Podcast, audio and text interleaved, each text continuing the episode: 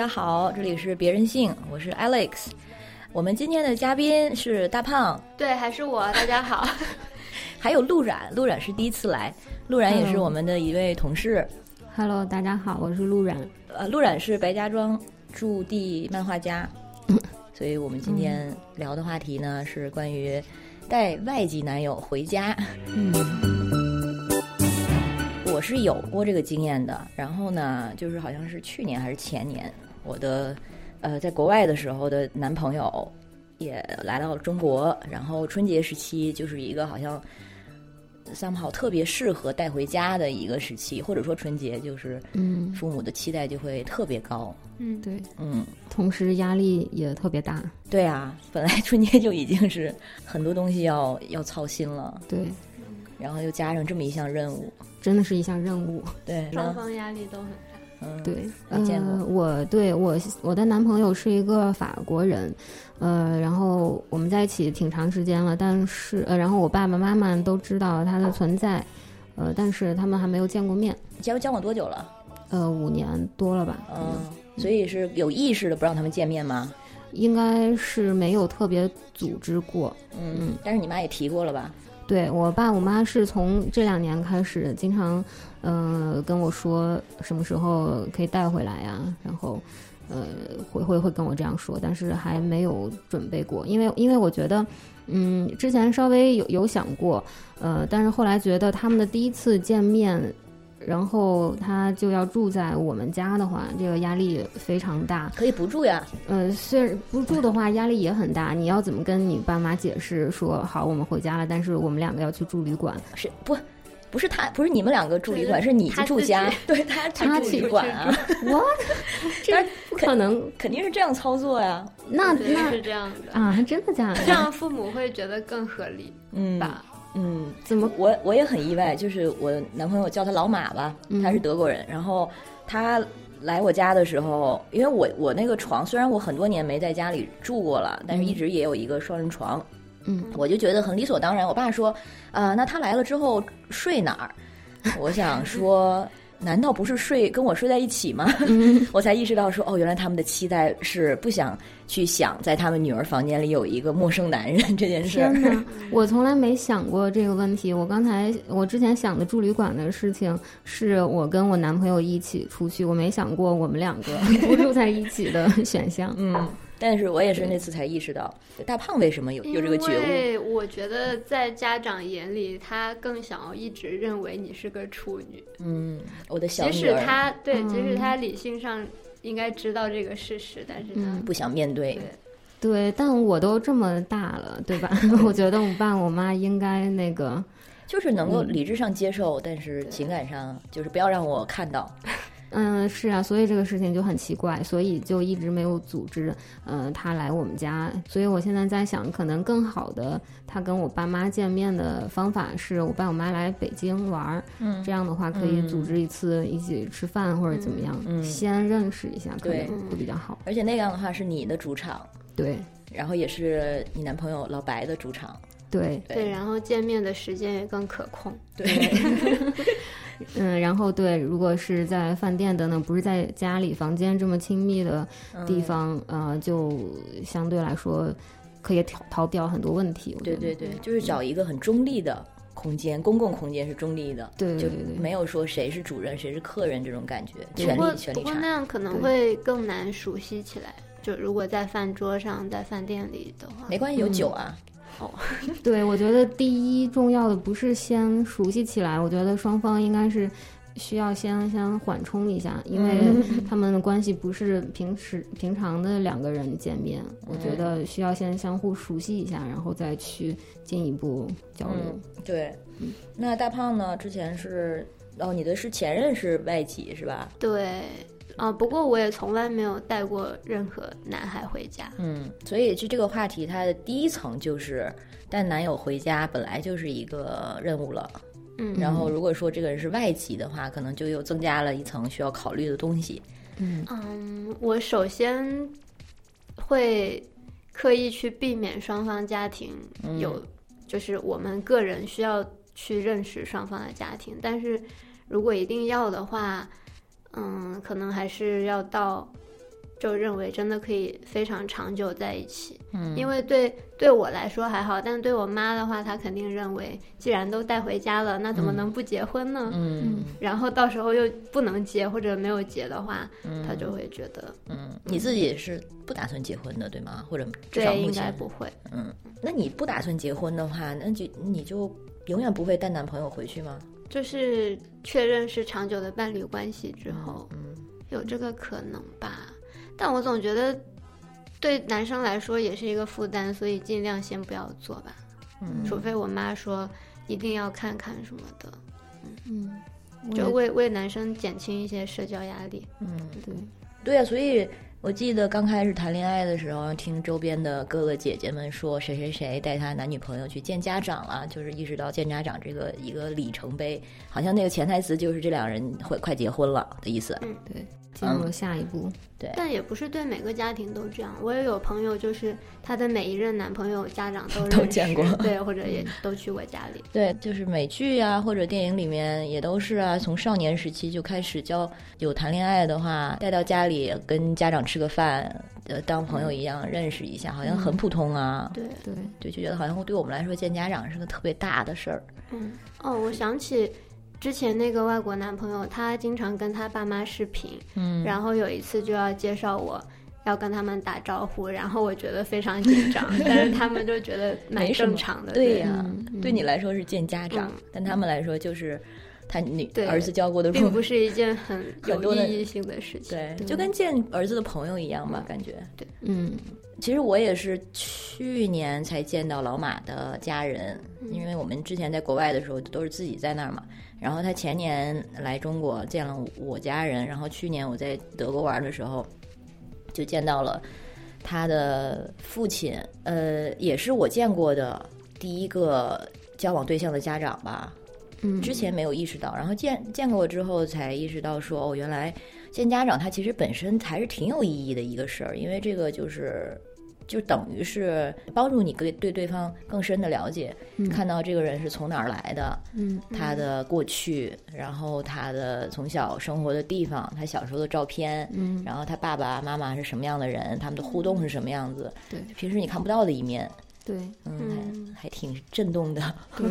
嗯我觉得我见，其实我有见过我男朋友的那个呃家人，然后见他的父母的时候，没有什么没有什么压力，不像以前小更小的时候也见过当时的男朋友的父母，那个时候就是真的是一种见家长的感觉，是见见要好好的 behave，对要表现，就是是见那个权威的感觉，嗯，然后考试一样，面试一样。对对对，就是神经是是紧张着的，然后但是见呃我男现在男朋友的爸妈就觉得比较自在，这个不知道是不是文化性的，可能多少有点儿，我就很难想象，如果是一个他对方是男孩子，哎，中国男孩子，嗯。见他的父母，就算是特别开明的家庭，我可能我自己也会就是觉得是中国家长，所以我要用一个中国。女朋友的那个姿态去对。去见他，就用这样的要求来要求自己。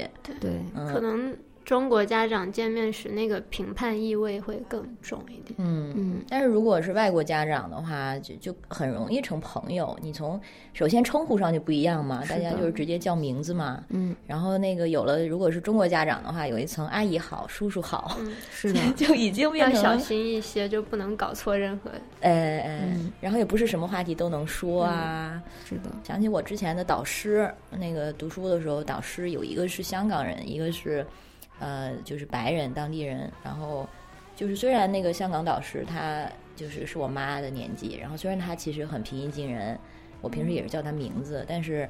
就用英语跟他交流的时候叫他名字，然后我用中切换到中文的时候，我就会自动变成“您好 ”，嗯 就马上找用有序的那个那个意识就就进来了。嗯，然后很有意思的是，那个法语里面它其实也有一个“您”和一个“你”的区别。嗯，通常来说，年轻人之间就会直接用“你”这个称呼。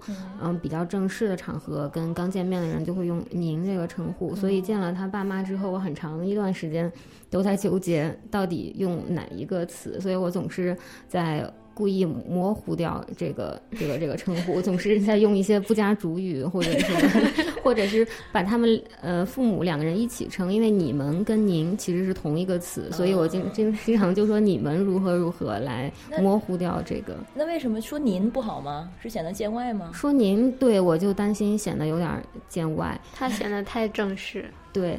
嗯，然后，但是他们从来，因为我一直在很模糊的说，所以他们也没有给过我一个明确的指示，所以我就一直模糊了好长时间，直到有一次，呃，被被听出来，然后说 请没有，就说还被听出来了。对对对，有一次，嗯，说说了“您”这个词之后，他们说不要说“您”，直接说“你”，那就解决了。对，后来从这儿开始就解决了。但其实我每次说“你”的时候，我还是觉得有点别扭，我觉得是有那种中国人的。思维，嗯嗯，你们对自己爸妈还会用您吗？不会，不会，对我也不会了。只有老北京人才会这样。北京人是对谁都就像天津人对谁都叫姐姐一样，而且北京人用您的时候，经常其实是觉得是在埋汰你的感觉啊。我第一次听我北京同学给家里打电话，跟他妈妈说“您”的时候，我都惊呆了。嗯，但是小学小时候好像这个是最基本的礼貌教养。我觉得我小的时候说“您”也都是对家庭之外的长辈用“您”。对对。而且其实我有按理说他们在外国人的家庭，你应该可以是直接叫他的名字的，但是我很有障碍直接。呃，直呼其名，就是说老白的爸妈的名字，我比较难以直呼其名。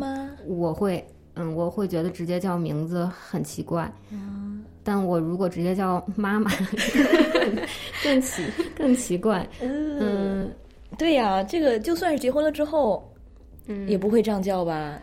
对，我明白你的意思。但是对我来说，如果去叫妈妈的话，不是像那种我叫我妈。妈妈，而是我站在一个第三，就是第三人称的角度去说，嗯，这是爸爸，这是妈妈，对，妈妈说什么，爸爸说什么，是这样这样的一个感觉。嗯，有点明白，但是我觉得叫名字感觉挺好的，就是很平等。对，对呀，是的。呃，你之前交往前任的时候，他是哪儿人？美国。嗯，他，你你爸爸知道吗？啊，我爸妈不知道我跟他在一起过。我我当初只告诉我妈，我认识了一个这样的人。嗯，然后我妈立刻就警告我说：“那你要小心一点，外国人都很开放。”就就还是那个思维，就是还是想想让女儿当处女那个思维。然后我当时都哭了，因为我觉得，就我很开心的跟你分享这个消息，然后你就只关心我的处女膜，然后我就 很长时间没理他，然后他也不太理解我怎么回事。对呀，都不知道又说错了什么。嗯，哎，经常是这样，好像。跟家人好不容易，我们想做一些分享，然后可能期待的都不是嗯想要的那个回复、称赞啦，或者说有的时候就是想让你对我开心嘛。嗯，尤其这种私人的事儿，本来已经就很难得，我们会想分享了，然后说了之后，永远得到的是警告，对，或者是一些建议。对，我记得我跟我爸我妈说过，嗯，我的男朋友从来没有得到过你们的祝福。然后我妈被深深的伤害了，然后她觉得非常难过。但是我当时想的就是这样一个事实。我介绍的，反正我让你们认识的我的男朋友，嗯，你们都觉得有一些问题或者怎样。然后没有没有很开心的那个，就跟我一起开心。嗯，中国的亲子好像就挺缺乏这种对呀共同开心。对，因为他是以一个长辈的身份，就是觉得应该规劝你，告诉你一些道理。对，没有那种嗯，我为你开心。对呀，我为你骄傲，有那么难吗？是啊，就好像就是觉得，尤其妈妈的工作，她的职责所在就是操心。他觉得好像自己没有表现出操心的话，就是失职了。对对，我觉得“操心”这个词可能更贴切一些，因为我觉得我爸妈不是那种权威感很强的爸妈，嗯，但是他们真的非常容易操心，非常有保护欲。对对，而且我觉得对他们来说，觉得父母就是应该。做这样的角色，他们觉得这才是父母应该做的，不能停止教育。对，全世界给你祝福就好了。我的工作就是，不能说打击你啦。当然，他他们不会觉得是打击我们，但是有的时候的确有这个嗯效果。嗯嗯。那你是交往跟老白在一起多久才跟你妈说的？我们刚在一起没多久就说了，因为呃是意外事件，反正就就是不得不说，然后就说了。当时对他们来说比较打击。因为因为嗯，不只是因为是外国人，而且那个老白比我大挺多的，嗯然后他们觉得无法接受这个事情，就很长一段时间，我妈认为这不是一件真正发生的事情。嗯她经常时不时的说：“我给你介绍个男朋友。”然后我觉得莫名其妙。我说：“搞得就好像是你出柜了一样，对对对对对，就那对像像拉拉的故事啊，跟爸妈说了啊，我我是拉拉，然后父母当没听到，对 还要跟你去相亲。对，就好像就是在忽忽略这件事情。嗯那你们有谈过他们为什么不满吗？就是年纪大嗯跟外籍这些事情吗？还是对，我觉得这很明显。我觉得可能对他们来说，呃，也许比我大很多，是一个更更不能接受的点吧。嗯，外国人其实也有，因为说到外国人的话，他们主要是在担心能不能 能不能好好的结婚，是不是在好好的谈恋爱这这个这个点上。嗯嗯、很快反正就绕到这个结婚上面，然后他们就说，那你们又不结婚，你们这个叫什么男朋友嗯或者女朋友？所以也不值得他们当真呗，反正又不结婚。嗯，对对，刚一开始的时候是这样，但是现在已经过了那么多年了，呃，这两年他们其实还是很接受这个人的存在的。嗯，你有时候会跟他们分享你跟老白的生活吗？嗯、对。后来我的策略就是，我要把我们俩在一起比较开心的事情讲给他们听，嗯然后去感染他们。然后老白又是一个戏比较多、比较 就是挺好笑的一个人，对，所以我就经常讲一些那个好笑的事情，然后他们就会也会忍不住就一起笑一笑，然后他们会觉得我好像真的挺开心的，嗯、啊，他们最想要的还就是你开心喽。对，嗯。就是我们好像能跟他们证明我们有这个幸福的能力，他们就放心很多。嗯，嗯，是的。嗯然后现在没见过的话，其实主要是那个老白，他也很担心见我爸妈。嗯，因为他之前也有这样的经历，他见了他女朋友的之前的女朋友的父母，可能就。嗯，不是很好吧？反正就是中国家长要求的一些什么东西，他作为一个自由的法国人无法接受，然后他又非常较较真儿，然后他说他不想面对这种情况，他说他这个年纪不想考虑这些事情。对 对对，尤其是就是已经。嗯怎么说呢？年年纪大了一些，就更没法允许自己被当小孩子或者晚辈那样看待。对呀、尤其是中国父母有的时候就是看居高临下。对对对，居高临下。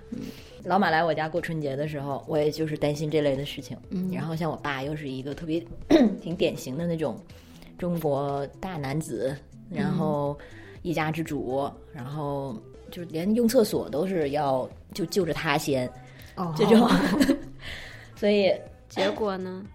嗯，当然，那个老马的适应力还是挺强的。然后他是一个外外软内硬的人，就是他不像老白容易表现的激烈，但是他心里还是挺容易不爽的。但是他可能不会、不会弄得下不来台。嗯嗯，而且他非常讨厌别人管他，嗯就是即使是说你喝点水吧，或者那我妈最喜欢这样干。没错，然后就是中国家长的那种时不时的，嗯，给你拿了拿一些水果来。嗯我说为什么要给我拿水果？就是我们的思维已经是我要，我如果我需要这个东西的话，我自己会去拿的。嗯你不用在我还没有要求的时候，但是他们会觉得这这有什么？但是就是这种举动。我会介意，然后老马也会，他会觉得 somehow 这个东西好像侵蚀了他自己的主控权。对，我妈不仅会拿过来水果，过一会儿还会过来看看，说你吃完了没有？怎么还没吃完？对对，哎，这样觉得好像我们是事儿太多了，父母好像也没真的没做错什么，但是就是代际之间的这个文化差异吧。嗯，对，然后那个，嗯，像那个中国饭桌上的最常见的夹菜呀、什么的，嗯。就更难搞了，因为首先他是一个老马是一个素食主义者。他就，而且你想带一个吃素的人回春节期间中国的家宴，然后呢，他首先就需要解释，就是他为什么是素食主义者，然后素食主义者如何的不缺蛋白，嗯 因为中国父母对这个概念不了解啊，所以就会反复的担心说啊，你不吃肉怎么行呢？不吃肉的话，那个身体怎么能坚持住呢？你这个只吃什么豆类，哪有什么嗯没有钙呀、什么的，嗯这诸诸如此类。然后解释解释一通之后，那个而且中国父母他们他们很引以为豪的，肯定就是那些硬菜。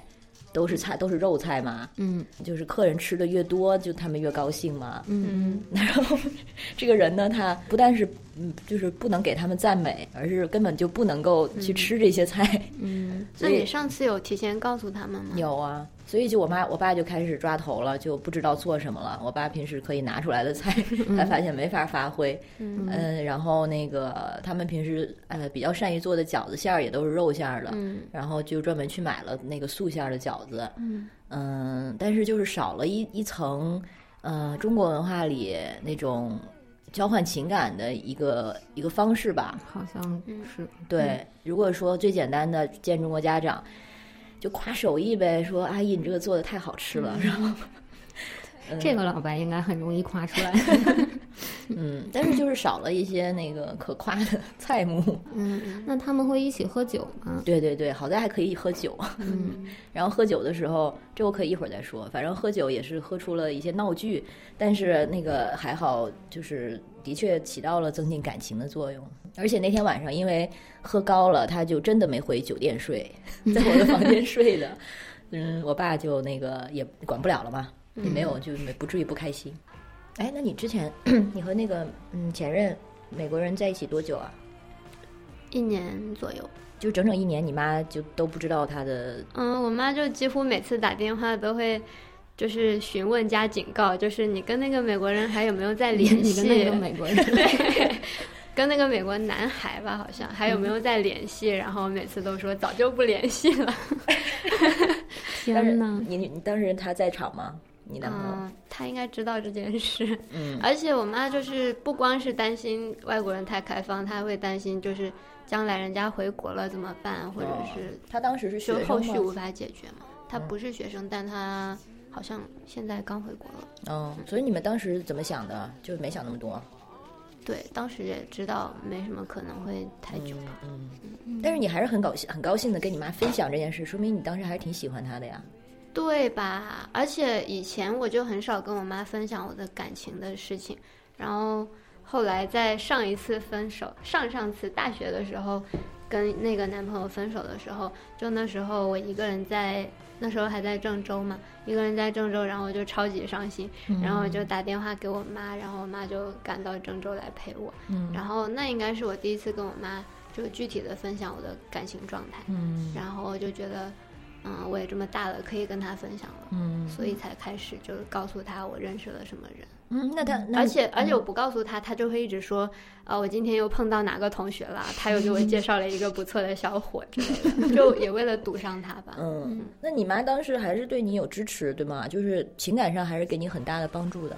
你在分手的时候，嗯，对，那一次还是挺，就是，但是我觉得我也有点后悔，不该让他知道，因 为露为出了自己的弱点。对，就就那次之后就，就好多亲戚都知道，然后 然后就大家都在那劝解我，然后我我姨还有我舅舅都给我发这么长，就是一两页的那种微信消息来宽慰我，然后嗯还挺挺 sweet 的，挺可爱的。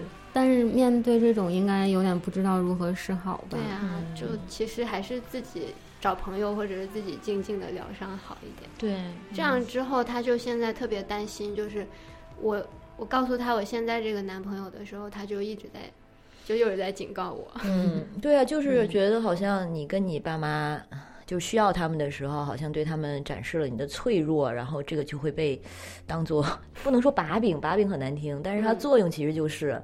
就好像是你很长时间，你用很长时间赢来的、积累来的他们对你的信任，嗯就那一件事儿，可能就交还给对他们了。对，就都全都那个去抵消了。然然后后他现在就会超级担心我又受伤害了什么的，嗯就就会劝我不要那么轻易的再去开始什么的。可是你妈，其实我觉得，她难道没有意识到，你跟她提到一个男孩子的时候，嗯就绝对不可能是普通关系呀、就即使现在这个男朋友，我告诉他了之后，他就现在还总是在问我，就是、我因为我告诉他是网上认识的，然后他就会在前几次每次聊到这个事的时候都问我。你们见过面了吗？我我其实都已经告诉他我们在一起了，嗯就他可能也很难确信嗯，我又有什么进展。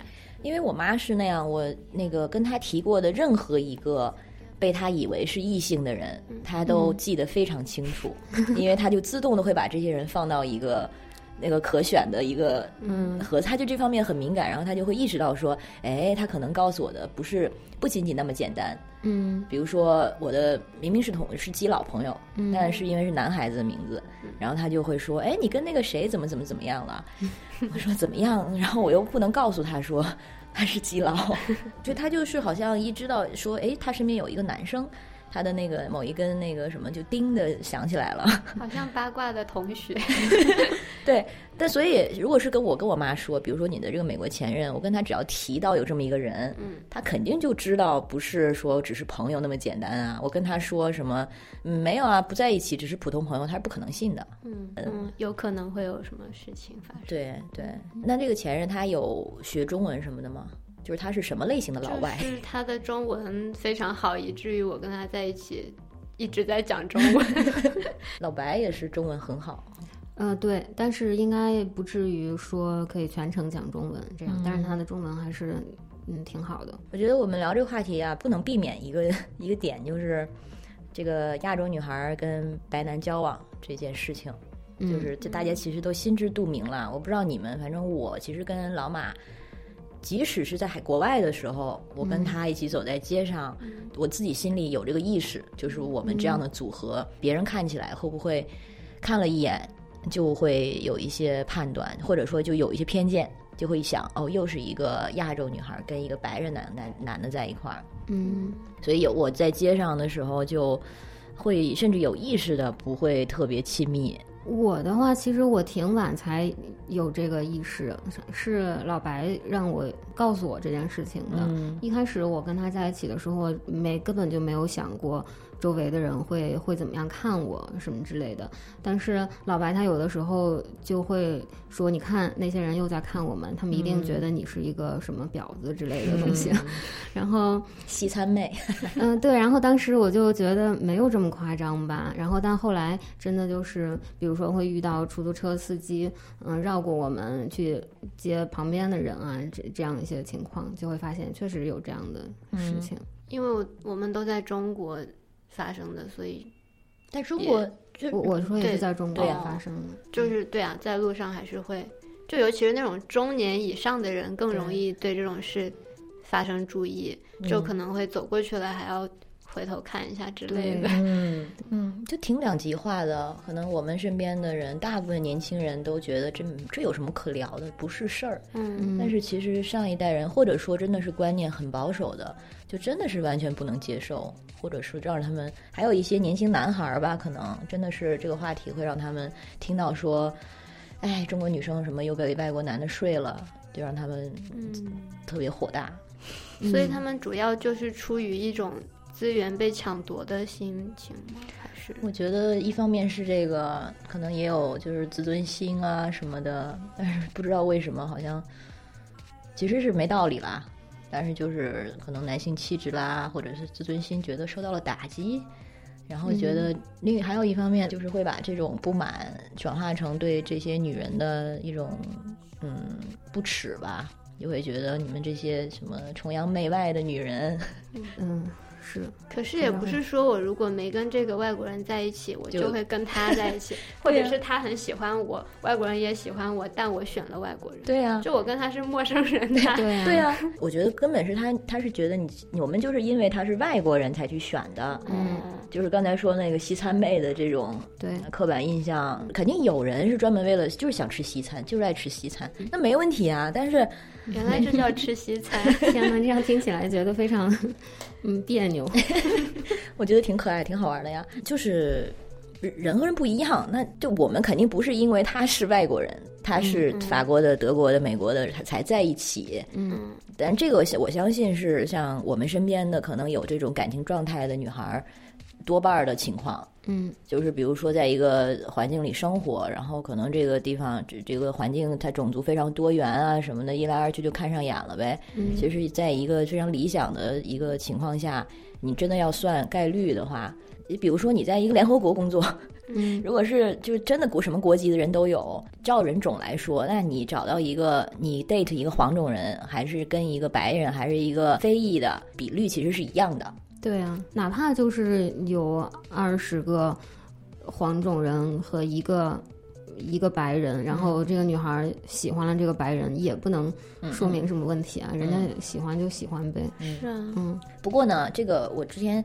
稍微研究过这个问题，它其实的确是个现象，就是亚洲女孩和白人男的在一起，比反过来要多得多得多。嗯，的确是这样的。所以为什么呢？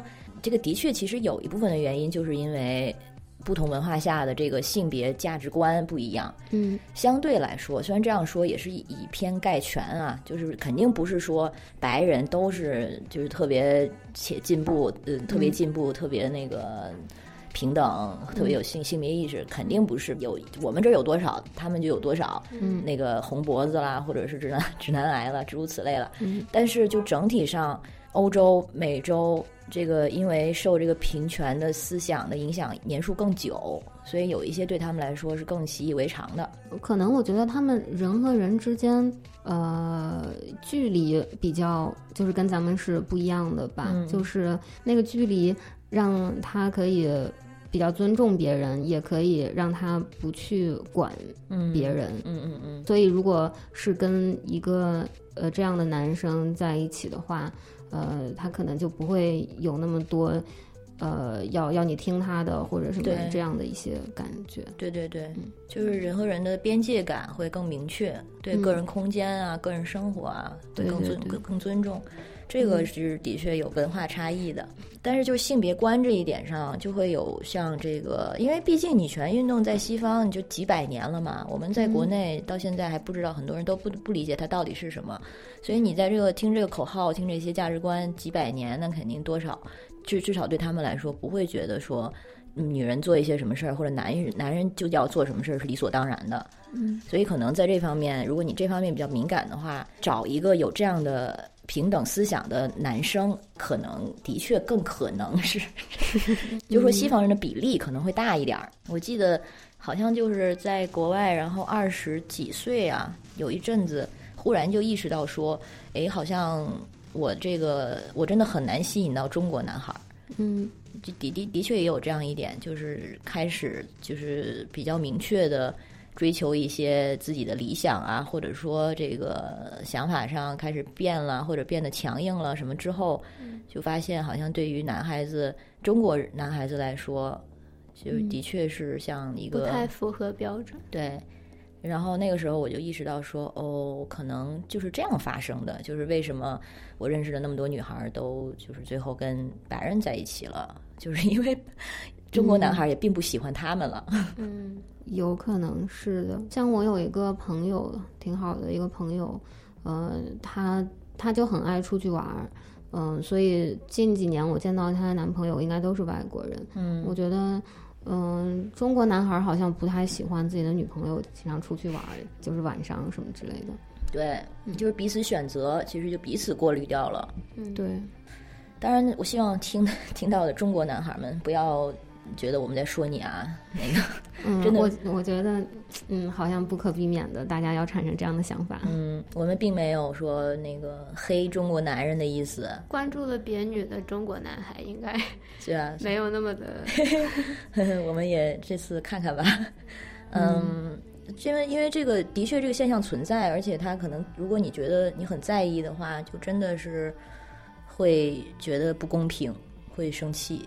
因为这个也有一个就是历史上的那个黄祸，或者就不不是黄祸了啊，对，是 yellow fever，就是有这么一个词嘛，就指的是因为亚洲女性她的确是有一个被性化了、被色情化的这嗯这这样这样一个现象，然后那个你看到的亚洲女性的形象，或者西方人接触到的亚洲女性的形象，就两种嘛，要么就是那种特别嗯，害羞，对那种小娃娃，或者说特别软弱、特别阴柔的，嗯让他们觉得可能是特别理想的太太、嗯，老婆，要么就是那种色情片里看到的嗯特别野，嗯就这种两两种极端，所以他们会有的会把那个，的确有一些白人白男，他们就真的是只找亚洲女孩儿，就这种就是被称为 yellow fever 嘛。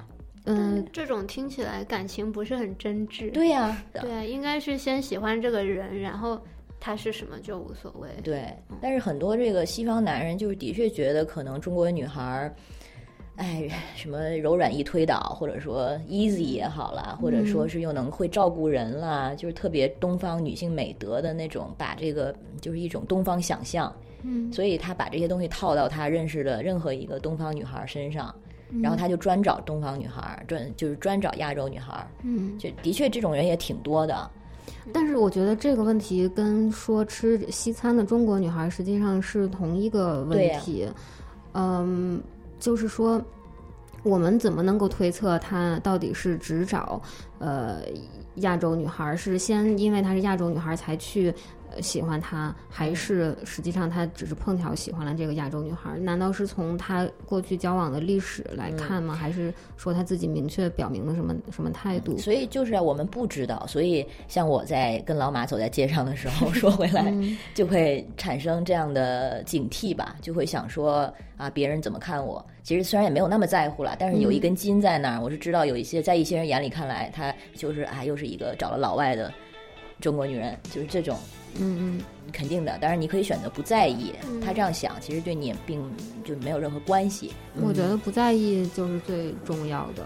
你因为我觉得在就刚一开始那个阶段没意识到这个事情的时候，真的我觉得这个现象就不存在。嗯嗯，就后来也是也不会觉得别人看你眼眼光怪怪的。对，嗯，前面好长一段时间我没没有任何这样的感觉。嗯，但是大胖很早就知道了，是吧？好像也是他先跟我说，就有一天我们就牵手走在街上，然后他就突然开玩笑跟我说，就就旁边过很多人嘛，然后他说，你觉得他们会怎么样看我们？然后就可能注意到一些，嗯。嗯，尤其是我觉得对于像你的男朋友还是还有我的男朋友，他们在中国生活了挺长时间的话，他们应该经常被人看，所以。他们应该特别有意识这件事情，对对，他们也应该很想心里的独白，就是我不是你以为的那种外国人，就是我我是会说中文的，然后我并不是来这儿，you know，做一个叫什么 sex tourist 来这边吃吃中餐的。哦，所以我觉得你妈说那个你要小心，其实你妈就已经把他套到把这样的这个刻板印象套到他身上了，他一听是一个白男，一个外国人，他直接想到的就是那些，对对，他他。大大体是认为他会就玩弄我，然后走开。嗯，这个倒挺奇怪的。我妈好像从来，我爸我妈都没有表现出这样的担心。他们好像纠结的点一直都在于我们两个能不能稳定，能不能结婚。嗯嗯嗯。但你也的确，你也是你也是不会结婚的。我应该嗯没有什么非结不可的。呃，情况的话应该不会。哎，我们的这个问题，对这个问题的答案基本就完全统一。那你们会告诉爸妈吗？嗯，已经说了不考虑结婚这件事情。但是我觉得我们俩同时又是那种也不是打死不结婚那种类型。但是就是需要一个足够的理由。对。可是当你有足够感情基础，你们知道你们会一起走下去的话，结不结就。好像没什么区别，对啊，就是这样想，就没有必要做这件事。对啊，但是大妈不是这么想的嘛。嗯。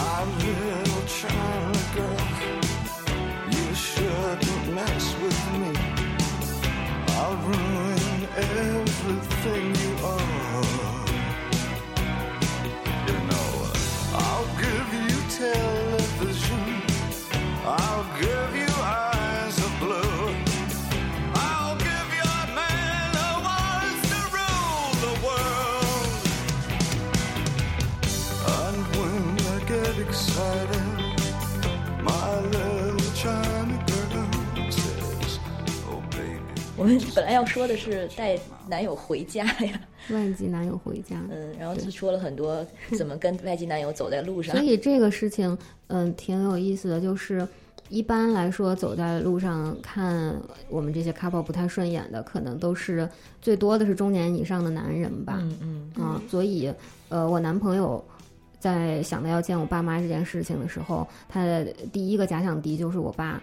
他觉得我爸，他肯定自动就会把我爸想成在街上看他的那种那种人。嗯，但是我从来没想过，我一直最担心的是我妈，因为我妈是比较容易担心、比较纠结结婚这个事情的人。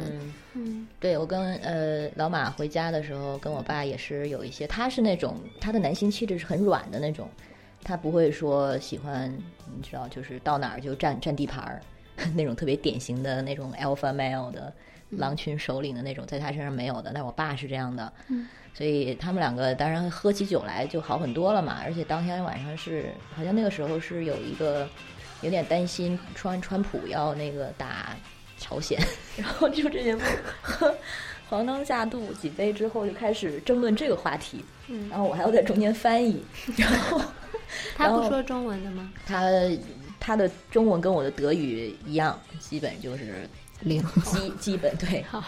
然后我爸就对就说啊，他肯定不会的。但是老马呢，老马其实是我身边我知道的唯二两个之一正确预测了川普会当选的人，嗯就是所有人都相信不会的，但是他就很有可能，很有可能，他也是很就关注这方时政方面的事情。